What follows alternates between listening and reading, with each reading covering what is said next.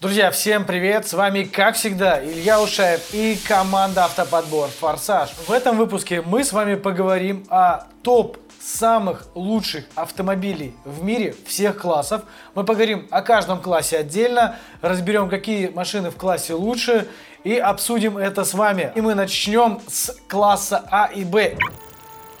Лучший из этого класса это Honda Jazz или Honda Fit, которая выпускается с 2007 года. Эти машины заставили многих обратить на себя внимание. Машина очень надежная, ликвидная, малогабаритная, кстати, ее можно куда угодно припарковать. Плюс моторы не прожорливые. Могу сказать о том, что шумоизоляция у них на уровне у этой машины. Chevrolet Aveo зарекомендовала себя очень даже неплохо. На самом деле есть и минусы этой машины. И в целом она мне не нравится, но в этом классе очень даже неплохая маркетинговая машина, которую выпустила Chevrolet. Как вы знаете, Chevrolet любит делать Tahoe, Suburban Урбаны и другие машины. Авео это больше маркетинг, чем вариант, но, кстати, она зашло. И зашло очень неплохо. В 2002 году начали эти выпускаться машины, уже три поколения подряд пользуются спросом. У нас часто заходят в подбор, ну и по всему миру эти маленькие машинки Б-класса берут. Что касается эргономики этой машины, она, мне кажется, не очень. Это дубовая машина и стоит она реально дешево, но она действительно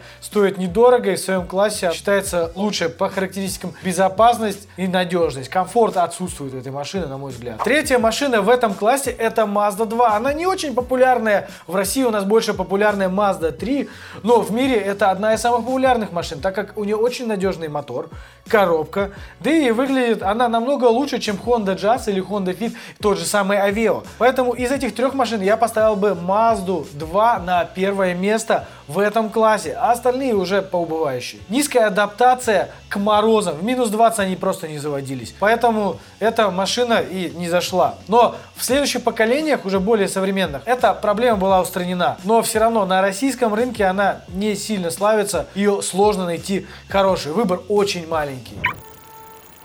В C-классе я считаю безупречным лидером, по моему мнению, ну и в принципе по мнению всего мира, это Toyota Corolla. Мы говорили о ней в предыдущих выпусках по разным видам топам. Она занимала лидирующие места.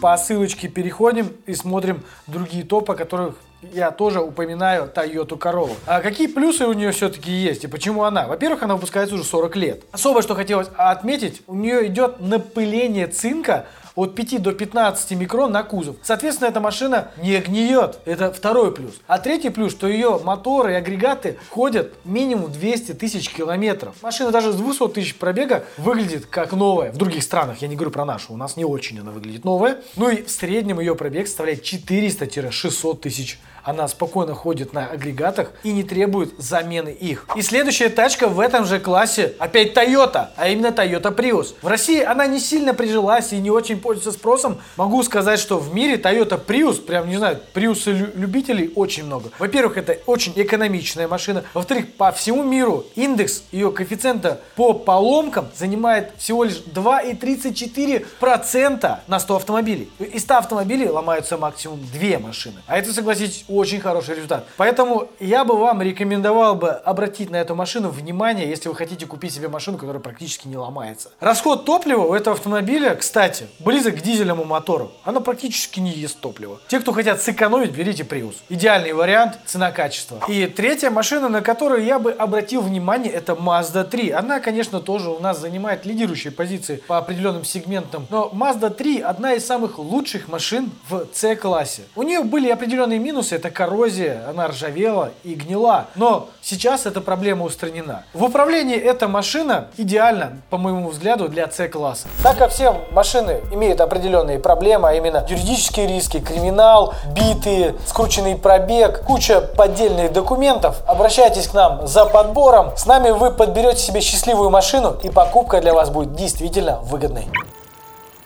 одним из лидеров будет немец, а именно Volkswagen. Ваговоды, ставьте лайк. А для вас мы подобрали самую лучшую машину, это Volkswagen Passat. По моему личному мнению и в мире считается Volkswagen Passat одна из самых надежных из немецкого автопрома. Они максимально постарались доработать моторы, коробки. Конечно, я не любитель DSG. ВАГ, ну, я к нему так отношусь средняя. На самом деле мы часто подбираем их. DSG все равно меня вызывает такой. Ну, на механике, кстати, вариант. Но Passat на механике это редкость. Основные проблемы у седьмого, восьмого поколения, которые были до этого устранены и в топ не случайно заходит. И следующая машина в этом классе опять Toyota. Toyota Avensis в D-классе, по моему мнению, это машина, которая заслуживает внимания. Помимо того, что есть Camry, Toyota Avensis прижилась в нашей стране, особенно за Уралом. Эти машины мы покупали от 2004 года. Несмотря на определенные проблемы э, в раннем выпуске от 5 года с ДВС, и моторы кушали масло, сейчас современные машины до 10 лет таких проблем не имеют, поэтому Toyota стоит купить, если у вас есть деньги и вы хотите D-класс. И третью машину, которую я настоятельно рекомендую себе приобрести, да и вам, это Honda Accord. Honda Accord это японская BMW. На самом деле так ее называют в мире, но и конечно это не BMW. У этой машины были проблемы в седьмом поколении с коррозией, но в восьмом оно было устранено. Машина, которая имеет и обладает качество и характер, и даже она бывает в обвесе Мюген. В обвесе, конечно, она круто смотрится с 2.4 мотором. Ну, честно говоря, слюнки уже текут по этой машине, потому что она реально мне сама нравится. В Е-классе мы возьмем с вами немцев премиальных и премиальных японцев. И начнем мы с машины Audi A6. Те машины, которые стоят больше миллиона рублей. Несмотря на то, что используется алюминиевая подвеска и металл достаточно мягкий, эта машина очень актуальна. Особенно по сравнению цена-качество в отделке, вообще салону, кузову, электронике, комфорту. Она считается одним из лучших автомобилей в своем классе. Ну и, конечно же, я не могу обойти стороной машину, которую сам езжу. Это BMW пятерка. BMW пятерка это самая старая машина по выпуску, скажем так, из тех, которых я представил. А BMW пятерка начала выпускаться в далеком 1972 году, что как бы очень круто, что эта серия идет и ее покупают. Есть удачный мотор и есть неудачный. Начиная с шестого поколения, а именно с 2009 года, бензиновые моторы, ну не очень, трехлитровые дизеля, скажем так, если мы говорим F-кузов, F10 Restyle, э, до Рестайл очень даже надежные, даже в паре с Зевской коробкой шестиступенчатой а, до рестайловой и с восьмиступенчатой уже в рестайле. Конечно же, нужно понимать, что расходники достаточно дорогие на эту машину и что просто так э, Е-класс не стоит брать. Ну, в принципе, обслуживание этого класса только на японцев будет чуть дешевле, а на европейцев всегда стоили дорого. Ну и, конечно, японский премиум сегмент это Lexus. Lexus ES и Lexus GS. Эти машины очень хорошо зарекомендовали себя и в нашей стране. Да и в странах они пользуются большой популярностью. Эти машины практически не ломаются. Эти машины сверхликвидные. И они, конечно, будут по уровню обслуживания дешевле, чем пятерка или Audi A6. Но могу точно сказать, что удовольствие от ES и GS вы точно получите. Как минимум, очень дорогая эргономика и расход топлива в меньшую сторону вас приятно удивят.